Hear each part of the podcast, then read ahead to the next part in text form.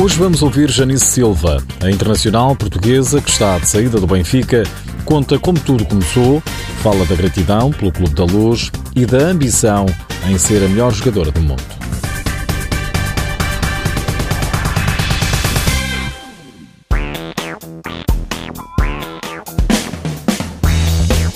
Janice Silva começa por contar a própria história no futsal à altura em que os rapazes diziam que as raparigas não têm qualidade para jogar.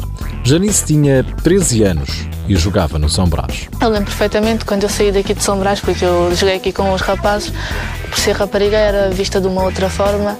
Depois fiquei dois anos sem fazer nada, sem praticar a modalidade, porque andava desmotivada e neste caso vinha para esta escola. Vinha para o recreio e não ia para as aulas e pronto, acho que a Fundação Benfica, que é um projeto que é para ti se não faltares, que tem como objetivo ajudar os mais novos, acabou por me estender a mão juntamente com o Benfica. E foi a partir daí que me fez acreditar que tudo era possível e que poderia chegar a um nível altíssimo.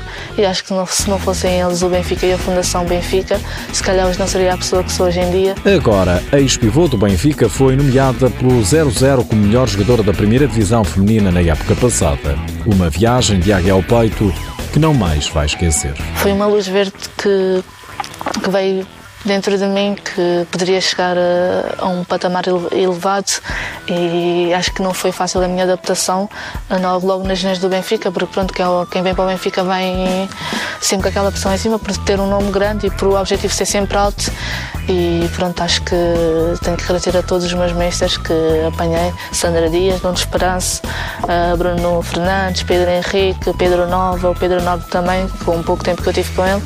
E acho que pronto, se não fossem eles também não, não seria a jogadora que sou hoje em dia. Foram 10 anos de Benfica. Janice vai aventurar-se no futsal estrangeiro para se desafiar. Ainda assim, a pivô quer voltar um dia aos encarnados por toda a gratidão que deve ao clube. Se voltar, será a minha primeira opção será o Benfica, porque eu quando mais precisei do Benfica, eles estavam lá, estenderam a mão, ajudaram-me imenso. E acho que se sentir que o Benfica está a precisar de mim ou assim, está a precisar de mim neste, neste momento ou naquela altura ou na outra, numa outra altura, hum, eu se calhar também vou dar o passo, porque quando eu estive mal, eles estiveram lá.